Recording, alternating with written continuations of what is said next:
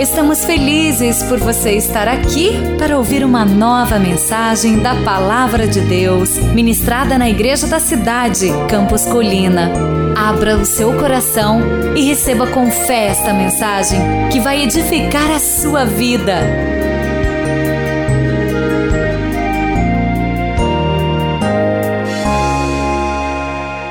Se puder fechar os seus olhos mais uma vez, vamos então orar. Pai, em nome de Jesus, obrigado pelos louvores, pela rendição da nossa vida aqui na intercessão, pelo testemunho, pelas nossas ofertas entregues ao Senhor. Ó Deus, tudo que nós estamos fazendo aqui é para o Senhor. E nós cremos que agora a tua palavra ela se aplicará a nós. Então te pedimos que não o Max, mas o Senhor venha falar ao nosso coração. Que todos nós, sem exceção, saiamos daqui melhores do que nós entramos. Nós Viemos aqui porque nós temos sede, fome. Por mais que não conheçamos essa vontade, o Teu Santo Espírito nos, nos trouxe até aqui. Talvez alguns até nem planejaram ou foram convidados, mas o Senhor foi quem sonhou esse encontro antes mesmo de nós. Não fomos nós que planejamos essa manhã, mas foi o Senhor com Teu Santo Espírito. Então cumpre a Tua vontade, fale ao nosso coração nós vamos tocar em assuntos hoje que diz respeito à nossa história, a traumas, feridas talvez que passamos nessa vida, mas queremos que este poder transformador da fé alcance o nosso coração ao ponto que nós tenhamos o poder para perdoar e para liberar perdão também. Tome esse lugar, esse ambiente, põe anjos do Senhor aqui para ministrar a nossa vida e que nada nem ninguém impeça o teu agir nesta manhã. É o que nós te pedimos, não somente a nós, mas para toda a rede de igrejas da cidade, para toda igreja onde professa o teu nome nesse domingo de manhã, que sejam cheios de uma expectativa e do poder do alto. É a nossa oração, Deus, no nome precioso de Jesus. Amém. Como Lucas Pacheco narrou aí na introdução dessa mensagem no vídeo, o texto base da nossa série, Hebreus 11, versículo 6, diz: Sem fé é impossível agradar a Deus, pois quem dele se aproxima precisa crer que ele existe e que recompensa aqueles que o buscam. Nós estamos no ano da fé e nada melhor do que nesse começo do ano nos prepararmos em relação à fé e aprendermos com esses homens chamados heróis da fé a respeito daquilo que nós temos como uma missão nesse ano na nossa vida, família, trabalho e todos os desafios que nos rodeiam. Aprendemos com Abraão, aprendemos com Isaac, aprendemos com Jacó, todos aí da mesma linhagem, família, e hoje vamos aprender então um pouco com José. E falar de José sem falar de perdão é não entender ou compreender a história desse homem, porque José, se tem alguém na Bíblia também que pôde aprender sobre perdoar, esse homem se chama José. Um homem que você vai ver durante essa mensagem passou por diversas situações, em diversas possibilidades diferentes, até chegar então num tempo, vamos dizer assim, de prosperidade para a sua vida, mas para chegar até lá precisou passar por muitas, diversas situações. A Bíblia diz para nós aqui, nós vamos falar hoje então do perdoar pelo poder da fé. Não será possível perdoar alguém ou algo sem a nossa fé. O perdão sem a fé é um perdão vão. É talvez somente uma palavra assim para resolver pelo momento aquela situação. Talvez na sua família ou em alguma outra você já ouviu a história de que no Natal ou em determinada situação que une família, velório, casamento, as pessoas se abraçam e se perdoam umas às outras, mas no outro ano aquele mesmo abraço está sendo dado pelo mesmo motivo que no outro ano tinha sido resolvido. Só que não. Então, o Novo Testamento vai nos dizer aqui, através do livro de Colossenses, o seguinte: suportem-se uns aos outros e perdoem as queixas que tiverem uns contra os outros. Perdoem como o Senhor lhes perdoou. Paulo deixa muito claro aqui que o perdão só será possível para quem recebeu também perdão. Como que eu vou dar algo que eu não recebi? O filho do Chris Valentin diz assim: Nós queremos dar do nosso vazio. Não tem como. Nós temos que dar de algo que nós temos, nós não podemos dar de algo que nós não temos. Eu não posso ir para um lugar que eu nunca fui, eu não posso levar você para um lugar que eu nunca fui. o desconhecido. A história de José começa assim então, Gênesis capítulo 30. Se você gosta assim de ler na Bíblia, a gente vai ficar de Gênesis 30 para frente, você pode deixar aí e folheando aí sempre que aparecer um texto aqui. Mas tem no seu esboço e também tem no PowerPoint. Gênesis 30, do 22 ao 24 diz assim: Então Deus lembrou-se de Raquel, Deus ouviu o seu clamor e a tornou fértil. Ela engravidou e deu à luz um filho e disse: Deus tirou de mim a minha humilhação, deu-lhe o nome de José e disse: Que o Senhor me acrescente ainda outro filho. Quem era José? José era o queridinho da família, até aqui de 11 irmãos. Depois de José ainda viria Benjamim, como você viu o texto aqui, o nome mesmo disse, ó, Deus deu José porque disse que o Senhor ainda vai acrescentar mais um filho. A história de Benjamim também que é uma história linda. Mas apesar de vir ainda mais um que vai ser o caçula, José recebeu do seu pai declaradamente, descaradamente a preferência. Ele recebe uma túnica que algumas versões dizem que é colorida, mas a tradução diz que é uma túnica longa, que é diferente dos seus irmãos, ou seja, ele tinha o que muitos dos seus irmãos, ou todos os seus irmãos, não tinham. E o seu pai, como eu disse, descaradamente dizia que ele era o preferido, então os seus irmãos já tinham um sentimento por ele que não era bacana. Não começou com o sonho de José a rejeição dos irmãos, já começou na preferência do pai. Então José com certeza já era aquele menino que, sei lá, talvez ficava de gandula no rachinha da família. Era 10, né? Sobrava era número ímpar. Futebol não se joga com número ímpar. Não sei se vocês gostavam de futebol, só estou fazendo ilustração aqui. Mas ele com certeza era tipo um Davizinho também, alguém mais rejeitado na família pelos irmãos, não pelo pai.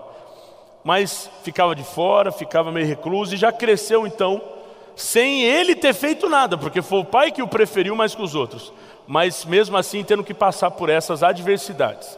E eu vou começar falando com você então a respeito das adversidades de José. A primeira delas aí é o ódio dos seus irmãos. A primeira adversidade que José passou foi o ódio dos seus irmãos. Gênesis 37, versículo 4 diz assim: Quando seus irmãos viram que o pai gostava mais dele do que de qualquer outro filho, odiaram-no e não conseguiam falar com ele amigavelmente. Outras traduções dizem pacificamente. Imagine então que quando José falava com seus irmãos era sempre uma conversa tensa. Imagina, ô, oh, pega para mim aquilo ali, o que, que você quer, José? Era uma coisa sempre ríspida, dura. Existia, porque a Bíblia diz aqui, essa palavra é a tradução dela mesmo, existia um ódio no coração dos irmãos a respeito de José. Ele não fez nada, mas ele já teve que conviver durante toda a sua vida. O episódio aqui que nós vamos falar, que começa as adversidades, que é quando os seus irmãos o vendem, é quando ele tinha 17 anos de idade. Então imagina-se 17 anos passando por uma situação de ódio, não sendo bem-vindo dentro da sua casa.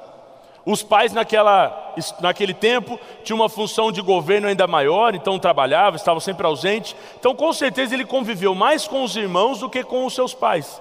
Então, ele tinha mais histórias difíceis para se lembrar do que histórias felizes.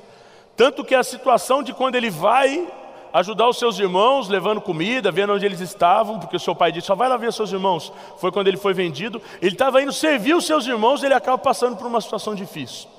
Eu não sei você, se você, sem ter feito nada, alguém pegou ódio por você. Mas a partir de agora nós vamos começar a falar da vida de José, mas pensar também na nossa. Se nós somos como José, ou se nós somos alguém que fez algo com José. Se nós somos os seus irmãos, nessa condição aqui, ou se nós somos José, que odiou alguém de graça ou foi odiado de graça. Talvez na sua casa você passou por isso também, de o seu pai declaradamente ter uma preferência ou com as suas atitudes demonstrar isso para os seus irmãos. Isso gerou um ranço, alguma coisa complicada nos seus relacionamentos. Os seus resultados na empresa são tão bons que começa-se então ter um sentimento de ódio e as pessoas vão almoçar e não te chamam e você vai gerando então um sentimento de rejeição, isso vai crescendo e isso gera uma dor, uma ferida, um trauma que nós vamos carregando se não cuidarmos a vida toda. Outro sentimento semelhante, mas não totalmente parecido, a inveja dos seus irmãos. Versículos 23 e 24 de ainda Gênesis 37. Chegando José, seus irmãos lhe arrancaram a túnica longa, agarraram-no e o jogaram no poço que estava vazio e sem água. Tem algumas coisas interessantes para nós vermos nesse texto aqui.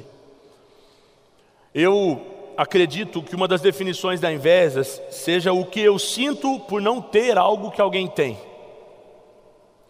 E inveja é mais do que querer ter o que você tem, é não querer que você tenha o que eu não tenho. Os irmãos não tinham a túnica longa que José tinha, então o que, que eles fizeram? Arrancaram de José. Ninguém pega essa túnica e coloca sobre si, nenhum dos seus irmãos diz, então, já que agora a gente pegou, vamos usar, porque agora a gente pode ser como ele. Não, eles pegam, arrancam e não fazem nada com a túnica. Eles só se incomodavam com aquilo que José tinha que eles não tinham.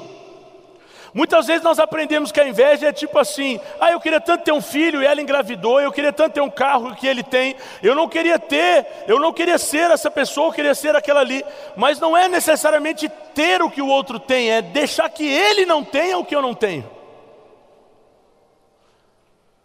A inveja é um sentimento maligno, algo do mal, não é uma coisa gostosa. E o impressionante da inveja é que é um dos únicos sentimentos que nós não forçamos sentir. Quando nós percebemos, a gente já está sentindo inveja.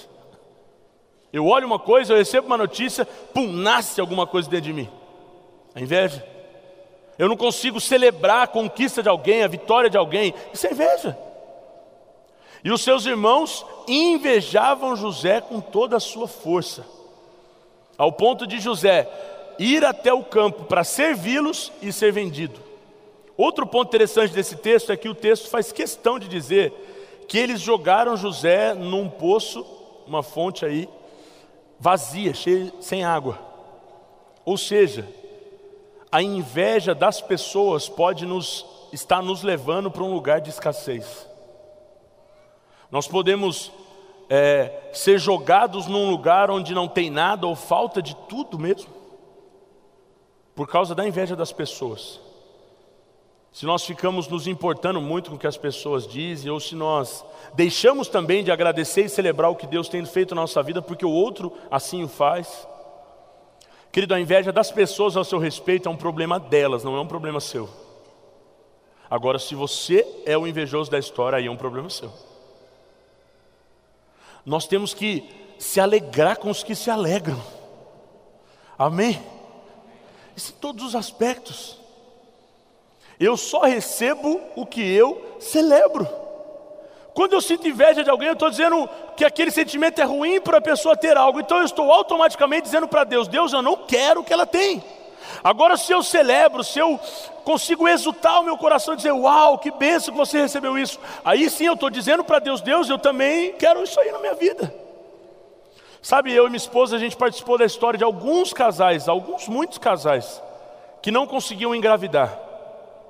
E Deus tem nos dado uma graça de participar da história dessas famílias, que não é uma história fácil. Acompanhar um casal que tenta é, há muitos anos a engravidar é um tanto quanto difícil. A escassez toma mesmo a mente dessas pessoas. E nós, sempre na abundância, levando essas pessoas para a abundância e trazendo todas as histórias de milagre, de fertilidade da Bíblia, profetizando, ministrando. E graças a Deus, muitos dos casais que nós somos amigos hoje já estão com os bebês no colo ou ainda no seu ventre, prestes a nascer. E Deus tem dado mesmo um favor dele para a nossa comunidade aqui também, para que mulheres sejam curadas na sua esterilidade, para que tenham filhos. Mas uma das coisas mais difíceis, e foi uma chave que Deus me deu para ministrar em mulheres, em casais, que não conseguiam engravidar, é conseguir celebrar a gravidez de uma outra mulher, ir num chá de bebê, pintar a barriga da outra mulher, levar um presentinho, porque quando as mulheres não conseguem engravidar, é muito difícil ela conseguir celebrar a barriga da outra que está grávida. É muito difícil se ver uma mulher assim, na abundância, indo num chá de bebê, dizendo: Ah, que legal, você que está grávida. Quando é gêmeos então? Nossa, você deu dois, por que Deus não dividiu? E a gente começa a querer ter controle das situações. E é impressionante, as mulheres diziam para mim assim, Max, é verdade, eu não consigo celebrar a gravidez de uma outra mulher. E isso foi uma chave que começou a destravar o ventre de muitas mulheres que começaram a celebrar, começaram a viver a alegria da outra mulher, e Deus começou a fazer nelas também o que fez nas outras. Não estou dizendo que essa é a única solução de você engravidar. Eu estou dizendo que essa é uma chave, que com certeza a gratidão do seu coração pela gravidez da outra, com certeza Deus também fará algo na sua vida, em nome de Jesus. Foi vendido como escravo, outra adversidade que passou nosso personagem de hoje, José. Foi vendido. Quando os mercadores ismaelitas, versículo 28 de Gênesis 37, de Midian se aproximaram dos seus irmãos, seus irmãos, perdão, tiraram José do poço e o venderam por 20 peças de prata aos ismaelitas que o levaram para o Egito. Imagine você sendo José, você está lá no poço, e daqui a pouco alguém, sei lá, lança uma corda ou faz um pezinho lá, alguma coisa e te puxa. Ufa, graças a Deus, era só uma brincadeira dos meus irmãos, né? Acho que eles entenderam que a brincadeira é boba, não faz sentido me jogar aqui, eu sou caçula, não sei nem me virar, só estou com 17 anos. Mas não, quando ele sai do poço, ele sai do poço para ir para uma, uma jaula. Vai para a carroceria de um, de um, de um senhor para ser escravo.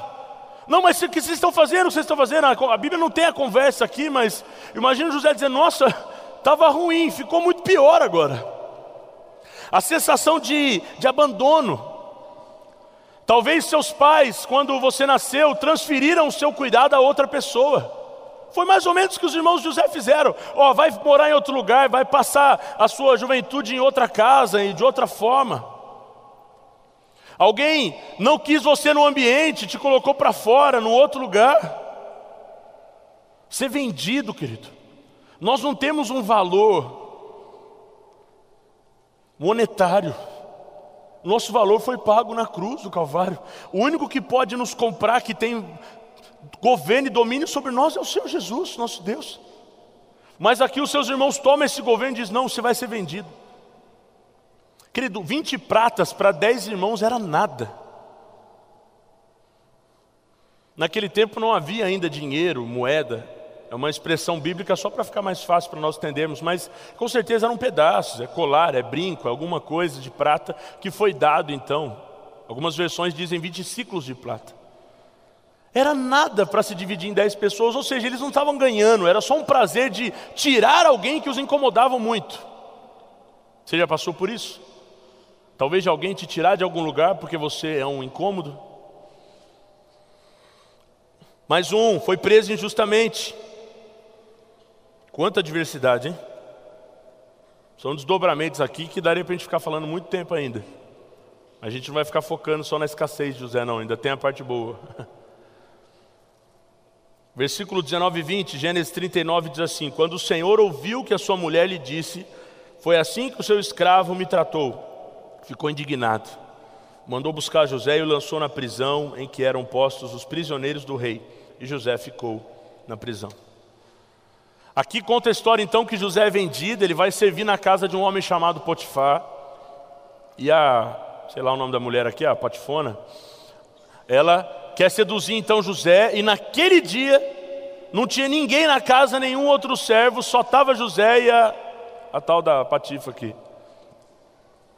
Essa mulher então vai seduzindo José, só que José era um homem muito alinhado, muito de Deus, um cara com princípios, valores, que ele não mudou por causa das situações que ele estava. As circunstâncias não foram capazes de mudar quem José era. E ele então deixa a sua roupa nas mãos da mulher e sai correndo. Querido, deixa eu dizer uma coisa para você: é melhor você receber os aplausos dos céus e a vergonha da terra do que o contrário.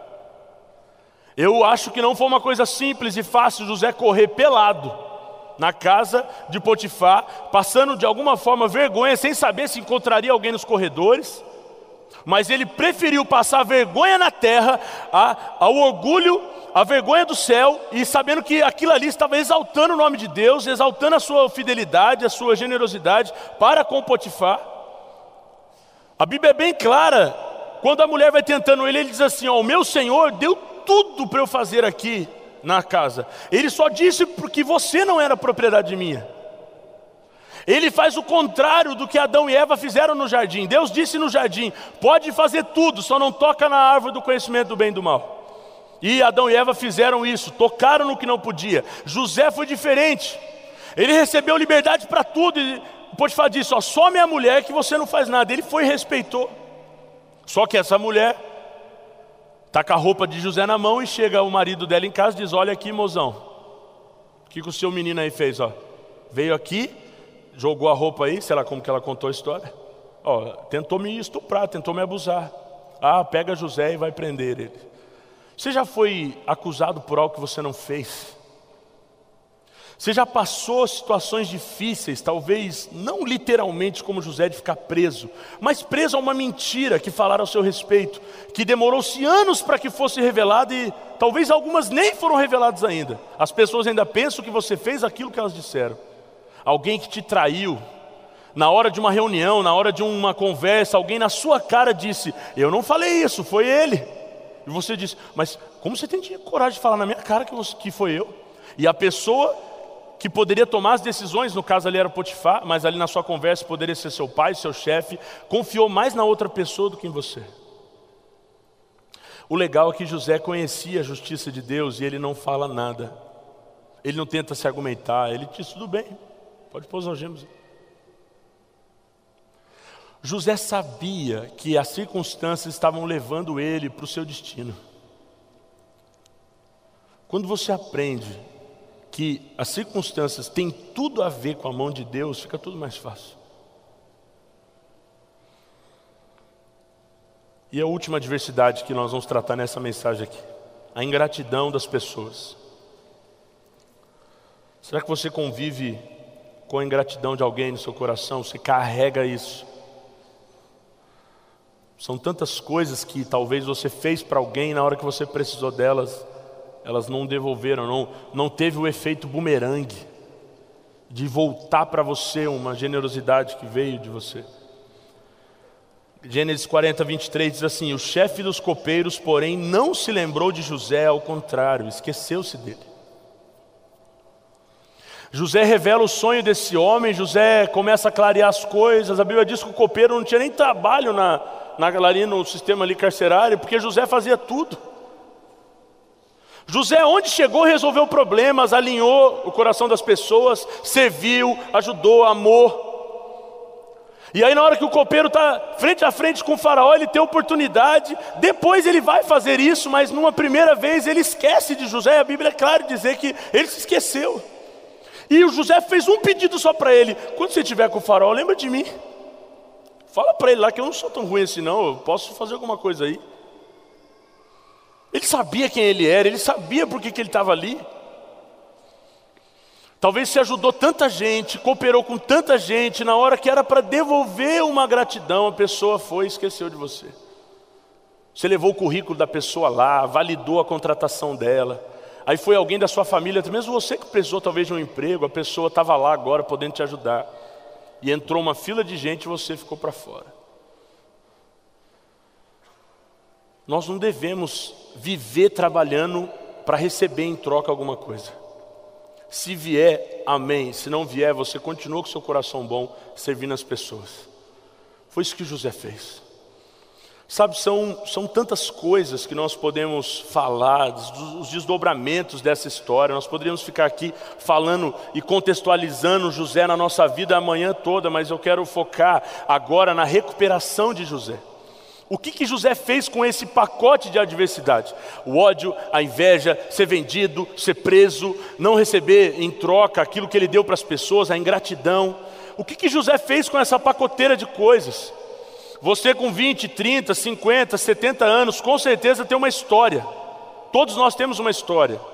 A irmã que compartilhou o testemunho disse: foi abusada, passou por várias situações, ouviu palavras duras do seu pai, mas hoje Deus deu a ela a restituição de tudo isso. Ela está vivendo um tempo de favor de Deus extremo sobre ela. Talvez esse capítulo da história, o final do testemunho da nossa irmã, não é ainda o seu. Você ainda diz, Marques, eu cheguei aqui nessa manhã com rancor, com mágoa, com peso, com, com coisas que eu carrego há anos, eu acho que isso não vou resolver. E deixa eu dizer algo, uma percepção, porque nós somos uma família e nós vamos conversando e Deus tem trazido situações a nós. Uma percepção nessa manhã de Deus para nós é que talvez uma preocupação sua em resolver problemas é que você está pensando no que a outra pessoa vai fazer quando você ir lá falar com ela.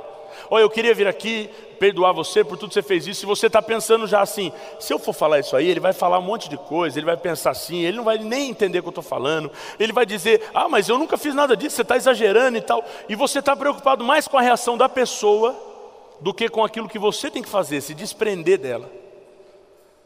Deus tem algo para dizer para você nessa manhã. Liberar perdão é a sua função, a reação das pessoas é a função dele. Cuidar do coração das pessoas não é governo e autoridade sua, é governo e autoridade dele. Saber o que vai acontecer depois é um desdobramento que Deus cuida, mas ir até lá, fazer uma resolução, perdoar ou liberar perdão sobre alguém, é a nossa função, é o nosso trabalho. A nossa missão nessa manhã é sair daqui com uma missão de vida, uma resolução a fazer, uma conversa para se ter, uma ligação.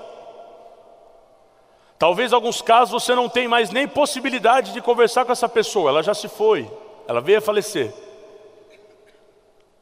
É tão lindo, naquele filme, se eu não me engano, Corajosos, quando aquele policial vai até o, o túmulo do seu pai e escreve uma carta e profeticamente, ele sabe que seu pai não está ali, mas profeticamente ele está dizendo: Pai, eu só vim aqui para dizer que eu quero perdoar o Senhor e ler uma carta ali entre aspas para ele, para que, na verdade, ele, para o pai não tem mais efeito, o pai se foi, mas para ele terá. Você não pode morrer com resoluções guardadas no seu coração. Que em nome de Jesus 2017 seja um ano lindo também nos seus relacionamentos. Que você seja livre Qualquer ambiente que você estiver, lugar que você for visitar, qualquer familiar que você encontrar, você vai estar muito de boa, porque dentro de você Deus fez uma limpeza, uma restauração, para que você não tenha é, prisões dentro de você que te impedem a fazer algumas coisas. A gente recebe um convite de aniversário, de casamento, uma reunião tal, ah, eu não vou porque ele vai estar lá. E nós começamos a viver governados pelas nossas dores. Jesus não tinha problema de entrar na casa de ninguém, de conversar com ninguém, porque ele mesmo que liberava as pessoas para o seu destino. Todo mundo criticando, Jesus vai entrar na casa de Zaqueu. É, porque onde eu entro, eu resolvo as coisas. Quem tem Jesus tem tudo. Amém? Você vai entrar para ser um alguém que vai solucionar problemas. Aonde você entrar, as pessoas vão ser curadas, restauradas, ministradas. Alguém pode dizer, mas você vai lá fazer o quê? Ela vai fazer de novo depois. Você diz assim, o que ela vai fazer eu não sei, mas eu sei o que eu vou fazer. Eu vou lá liberar essa geração, vou dar amor para eles, vou dar graça, vou dar o favor de Deus, porque eu recebi, então eu vou dar. Como exercer então fé e obter o poder para perdoar? Para isso acontecer, nós vamos aprender aqui cinco princípios. O primeiro é tenha um coração humilde. Tenha um coração humilde. Gênesis 41, versículo 16. Agora é hora de você talvez se escandalizar com a história de José. Ver um homem com um coração tão bom que aquilo que ele viveu no seu tempo alcance você nessa manhã. Respondeu-lhe José: isso não depende de mim, mas Deus dará ao Faraó uma resposta favorável. Uma coisa que nós aprendemos é que uma pessoa ferida fere. José não precisa nem dizer, uma pessoa ferida. Imagina José na condição dele, as pessoas dizendo assim: ó, falaram que você revela sonhos, você pode ajudar o faraó. Eu ajudar o faraó para quê? me arrebentaram a vida inteira, agora vocês querem pedir minha ajuda? Me prenderem injustamente, mentiram um monte de coisa a meu respeito, agora se vira, filho. Corre aí, ora, pede a Deus, mas eu não vou. É a natureza do nosso coração maldoso de não querer servir as pessoas porque nós estamos feridos. É por que eu vou fazer algo para alguém se não fizeram para mim? E eu meio que funciono no ping-pong. Se a bolinha vir, eu devolvo, senão eu fico na minha. Para que eu vou ajudar alguém que Está nem aí para mim. Como foi Potifar, daqui a pouco faraó complica o meu lado também. Então deixa quieto, não vou mexer nesse negócio aí não. Não. Quando chamam José e diz para ele, ó, oh, me falaram que você pode, talvez revelar o nosso sonho. José diz, ó, oh, eu, eu sei que Deus vai ter uma resposta para vocês. Ele está dizendo assim, podem me contar o sonho, que eu vou pedir revelação dele, ele vai ajudar vocês. Ele tem um coração humilde para servir a sua geração. Deixa eu dizer algo para você: a pessoa de coração humilde é capaz de, gerar, de, de abençoar, de salvar uma geração de pessoas orgulhosas. Gente, o que José fez, revelar o sonho do Faraó, foi salvar uma geração de pessoas orgulhosas. Pense comigo, a sua família, a mulher de Potifar, o Potifar, o Faraó. Pessoas que, entre aspas, não fizeram nada para ele de bom, só coisa ruim. A revelação do sonho de José foi que viria um tempo de fome sobre a terra, e a revelação dele então deu uma estratégia para a sua geração: armazenem comida, pois vai faltar comida na terra. Através dessa revelação de José, uma geração não morreu de fome, porque Deus deu a revelação para ele e ele deu uma ideia para as pessoas: armazenem comida, para que quando faltar, quando vier fome, a gente tem suficiente para vender, para comer entre nós e para vender para as nações. E aí Faraó diz assim: Cara, você é tão especial que não tem outra pessoa. Você vai governar o Egito. Você está debaixo de mim, mas só vai acontecer alguma coisa aqui se você falar.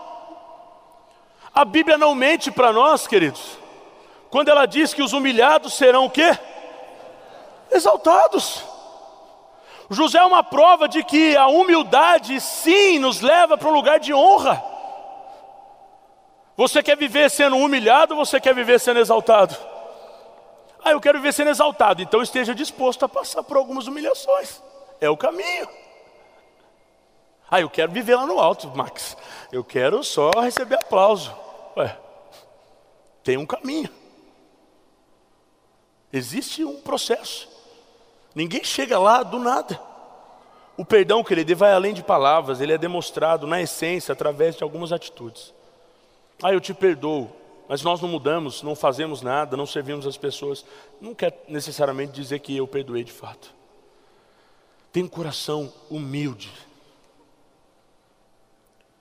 Não queira devolver para as pessoas o que elas fizeram com você. E se você fez algo errado, reconheça rápido isso e vá até a pessoa para pedir perdão. O orgulho não vai te produzir nada de bom dentro de você. A humildade sim. A Bíblia diz que Jesus a si mesmo se humilhou, assumindo a forma de servo. O servo era a posição mais indigna nos dias de Jesus. Jesus topou ir para o último degrau, para que no terceiro dia ele voltasse para o trono que ele deixou na glória. Segundo, deu uma nova chance às pessoas.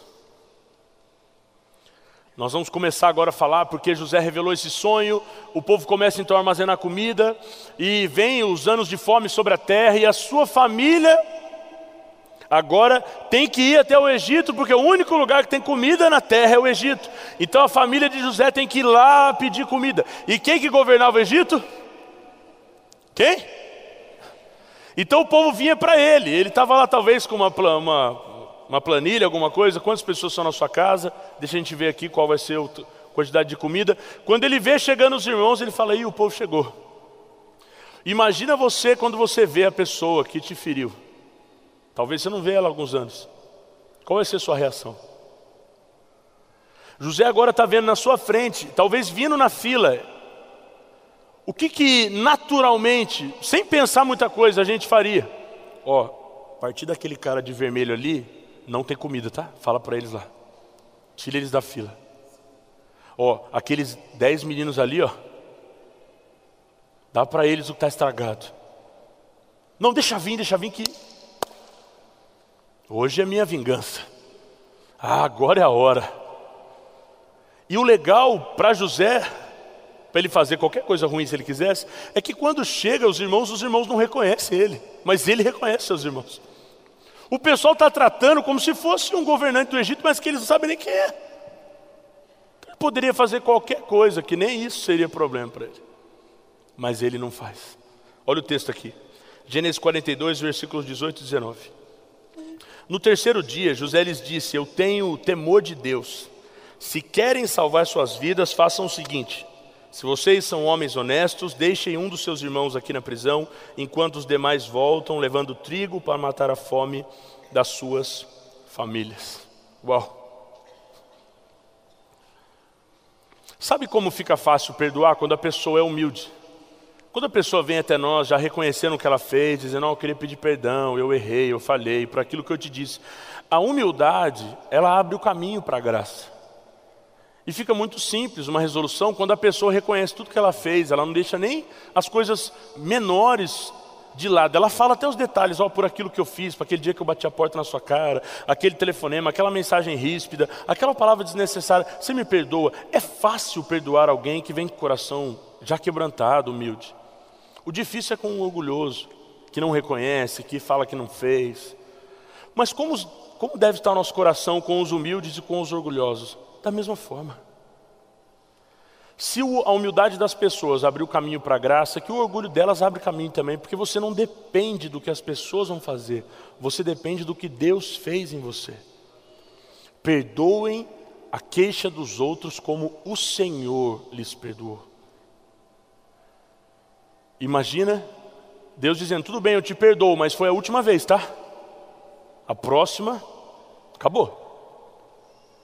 Imagina José chegando nos seus irmãos dizendo, gente, ó, acabou, tá?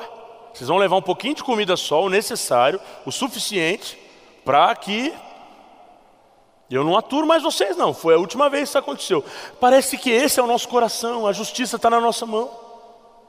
Nós queremos determinar como vai ser dali para frente. E nós perdoamos e colocamos um peso nas costas das pessoas, dizendo para elas: ó. Oh, foi a última vez que você pôde fazer isso. Geralmente isso acontece em casamento. O marido, a esposa faz algo, ó, a próxima vez eu divorcio.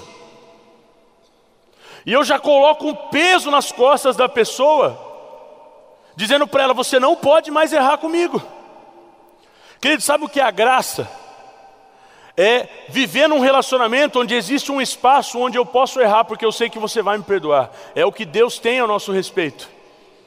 Deus tem um lugar chamado graça, que se nós errarmos, nós podemos ir para lá e dizer: Deus, eu estou aqui mais uma vez, me perdoe. Deus vai dizer assim: tudo bem, filho, vamos recomeçar. Querido, deixa eu dizer uma coisa para você: Deus é o Deus da vírgula. Quando pessoas ou circunstâncias tentaram pôr um ponto final na nossa vida, Deus veio e colocou uma vírgula e diz: Vamos continuar, eu não acabei ainda. Vamos daqui para frente, eu não terminei o que eu tenho que fazer. Será que você nessa manhã pode dar uma vírgula para alguém? Será que nessa manhã você pode dar uma chance para as pessoas que te feriram, para que elas façam diferente? Talvez o não colocar o peso nas costas de alguém vai dar até mais liberdade para que a pessoa flua de uma melhor maneira com você. Esse peso vai fazer com que a pessoa conviva com você pisando em ovos. Nossa, ela disse que eu não posso errar de novo. Então, né, deixa eu tomar cuidado aqui, eh, deixa eu deixar o celular aqui liberado, porque depois ela vai ficar dizendo, ah, agora colocou senha e não posso ver, então deixa eu deixar aqui e viver agora como um robozinho, controlado, porque ela está preocupada, eu posso. Nós não temos as pessoas como nossos marionetes, queridos. Tennessee que diz no seu livro Cultura da Honra que nós pastoreamos pessoas livres.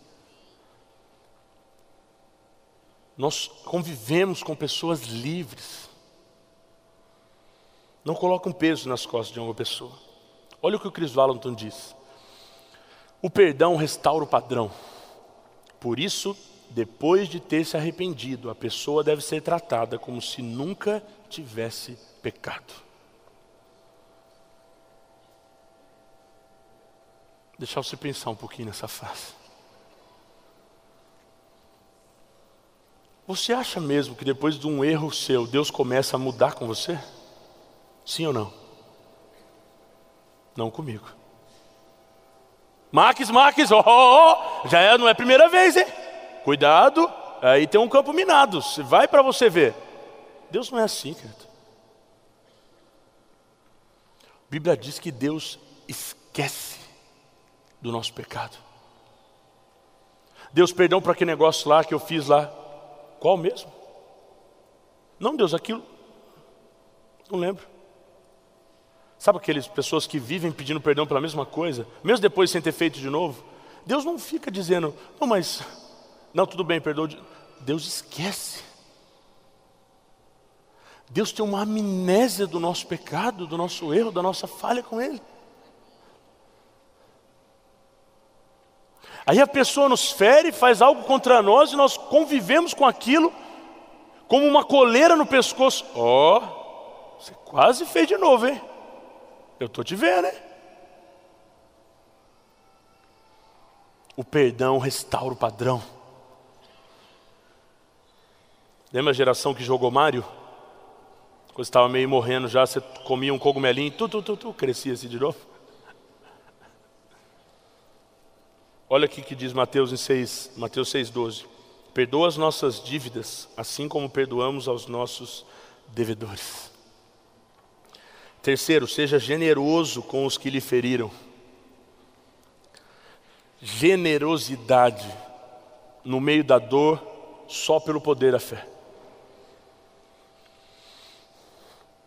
Versículo 25 de Gênesis 42. Em seguida, José deu ordem para que enchessem de trigo suas bagagens, devolvessem a prata de cada um deles, colocando-a nas suas bagagens, e lhe dessem mantimentos para a viagem. E assim foi feito. Uau!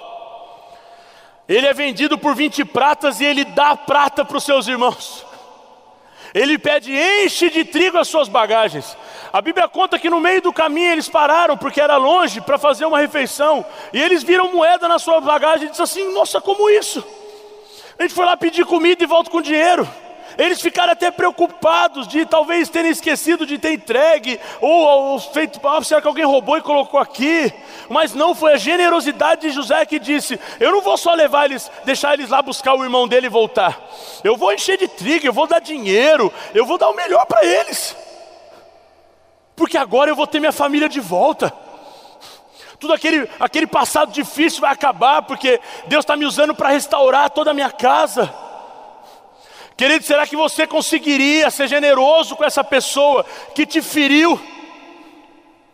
Talvez sua resposta é não. Mas, querido, pelo poder da fé, todos nós conseguiremos. Olha o que diz aqui no livro de 1 Coríntios, capítulo 2, versículo 14. Quem não tem o Espírito não aceita as coisas que vêm do Espírito de Deus, pois lhes são, lhes são loucura, e não é capaz de entendê-las, porque elas são discernidas espiritualmente. A nossa generosidade pode escandalizar algumas pessoas que não têm o Espírito de Deus e dizer: por que você está fazendo isso com ela? Olha o que ela fez com você. Querida, as coisas espirituais só são discernidas pelo Espírito. Ser generoso com alguém que lhe feriu é mesmo uma loucura, mas é uma loucura de Deus, é uma loucura para todos nós. É uma loucura que está disponível. Amar loucamente, como nós já pregamos aqui, o louco amor de Deus que nos amou mesmo antes de saber qual seria a nossa decisão em relação a Ele. Talvez você até hoje é meio confuso na sua cabeça, mas por que, que Jesus foi perdoar? O cara lá na cruz, o ladrão, se ele viveu a vida inteira do jeito dele, fez do jeito dele, e no finalzinho aí fica fácil. Fica fácil na cruz dizer, Jesus, e aí, resolve minha situação aqui agora. Ele já ia morrer, aí beleza. Sabe qual foi a percepção do coração de Jesus? Eu acredito. Eu passei talvez 35, 40 anos longe do coração desse cara, mas eu não vou passar a eternidade longe dele. Então ele pode ter gastado a vida dele sem saber de mim, mas agora na eternidade a gente vai estar junto. A percepção da graça de Jesus é que agora ilimitadamente nós vamos viver um para o outro, outro para um, e esse relacionamento não vai mais acabar. Sabe, querido, independente de como está essa situação hoje, Jesus vem, tá, perdoa, paga a conta, mais uma vez. Olha lá, a cruz está vazia. Será que você seria capaz de agir com generosidade? Aplicar algo a mais do que o normal na vida de alguém? Quarto, restabeleça conexões. Não é só dizer eu te perdoo e as coisas continuam da mesma forma, mas Deus, acredito nessa manhã, tem um propósito de restabelecer essas conexões. Ah, eu te perdoo, mas agora fica lá do seu lado, eu fico aqui.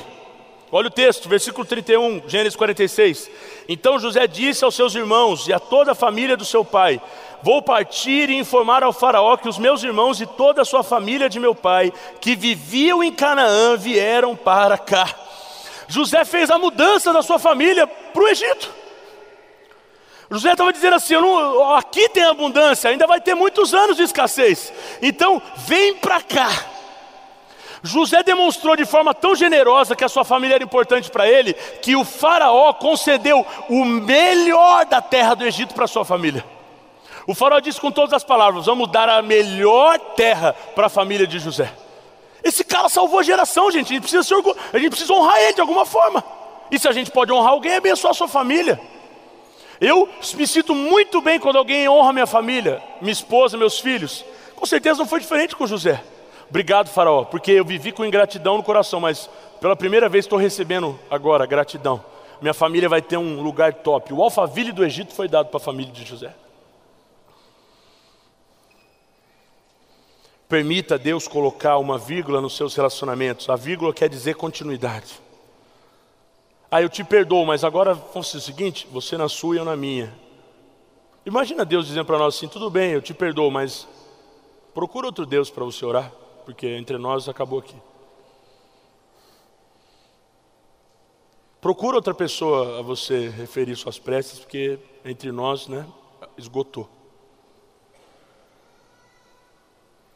Eu tenho certeza que você vai viver, não só dar um abraço, você vai conviver com o abraço dessa pessoa que você vai perdoar. Você vai restabelecer conexões que você achou que nunca mais iriam acontecer. E Deus vai te dar sim a graça de sentar à mesa com essas pessoas, com alegria no coração, no seu e no delas. O seu amor vai produzir um arrependimento genuíno no coração das pessoas sua graça, seu, seu coração disposto vai dar um favor para elas dizer assim: Ele está sendo tão amoroso comigo, não tem, outro, não tem onde eu. Eu vou me conectar novamente. E quinto e último, enxerga o testemunho por trás de cada situação. Tem algumas pessoas que até no seu erro elas são orgulhosas. Elas dizem assim, está vendo o que eu causei para ela? eu consegui. Mas olha isso aqui. Versículo 5 de Gênesis 45. Agora não se aflijam nem se recriminem por ter me vendido para cá, pois foi para salvar vidas que Deus me enviou adiante de vocês. Uau! José estava dizendo, sabe o que para os irmãos dele? Gente, fica tranquilo, tá? Não tem nada a ver com vocês isso aqui, tem a ver com Deus. José tira o peso das costas dos irmãos com uma frase. Diz assim, gente, antes do faraó sonhar com a fome, eu já tinha sonhado que vocês viriam até aqui e eu estaria numa posição de governo. Deixa eu dizer uma coisa para você: a revelação da fome não foi dada ao faraó, a revelação da fome foi dada a José. Porque antes de faraó sonhar com a fome e com a abundância, José já tinha sonhado com seus irmãos vindo até ele. Ou seja, José viu todo aquele cenário antes de todo mundo. Inclusive a sua família viu junto com ele, porque ele compartilhou seu sonho. As nossas cicatrizes, nós estamos falando de fé, elas ativam a fé de uma geração. Quando Jesus ressuscitou, os discípulos ficaram tão felizes, tão felizes, mas um deles ficou meio assim, incrédulo, disse assim: Jesus o quê? Ressuscitou? Ah, eu só acredito vendo. E quando Jesus voltou para os seus discípulos, o que, que ele fez com esse cara, o Tomé? Ele permitiu que Tomé tocasse aonde? Nas suas cicatrizes. A incredulidade de Tomé acabou na hora que ele tocou na cicatriz de Jesus. Liberar perdão, perdoar é permitir que essa ferida se torne uma cicatriz e apresentar essa cicatriz para a próxima geração é o melhor que nós temos a fazer. Porque as cicatrizes que nós temos ativarão a fé de uma próxima geração. Eu quero encerrar essa mensagem com uma ilustração, bem familiar, eu acredito, para todos nós aqui. O que, que é isso aqui? O que é isso aqui? Te ensinaram que isso aqui é ruim. Talvez sua avó dizia assim: não, não, não, não, não, não, come manda com leite, não, isso aí mata. Quem ouviu isso já, esse mito? Uau, todo mundo.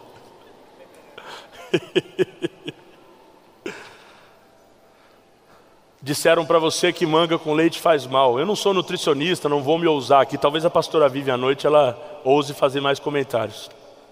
Mas a manga com leite tem muitas vitaminas. A manga tem muitas vitaminas, o leite algumas vitaminas. E os dois juntos só multiplicam a quantidade de nutrientes. É bom. Muito bom. Eu vou até terminar minha água aqui Para você não achar que eu estou mentindo, eu vou tomar aqui para você ver. É muito bom.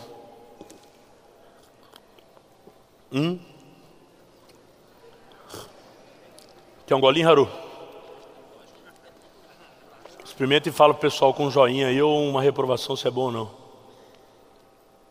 Dez. Dez. Talvez te ensinaram ou te falaram que perdoar alguém faz mal. Disseram para você se ele vai fazer de novo. Isso é bobo. Isso aí muda nada.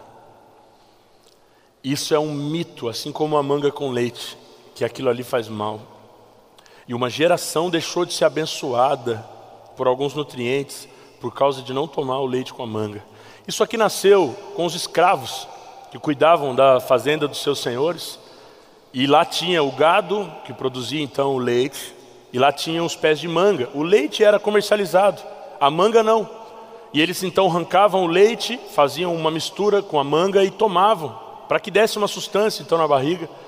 E os seus senhores disseram: a nossa quantidade de leite está diminuindo, a gente tem que criar um mito para que eles não tomem mais. Então eles disseram para os escravos: ó, oh, leite com manga faz mal. E os escravos, como respeitavam muito seus senhores, disseram: então a gente só vai comer a manga. E eles então não mexiam mais no leite para que o leite fosse dado aos senhores e vendido para que aumentasse seus recursos.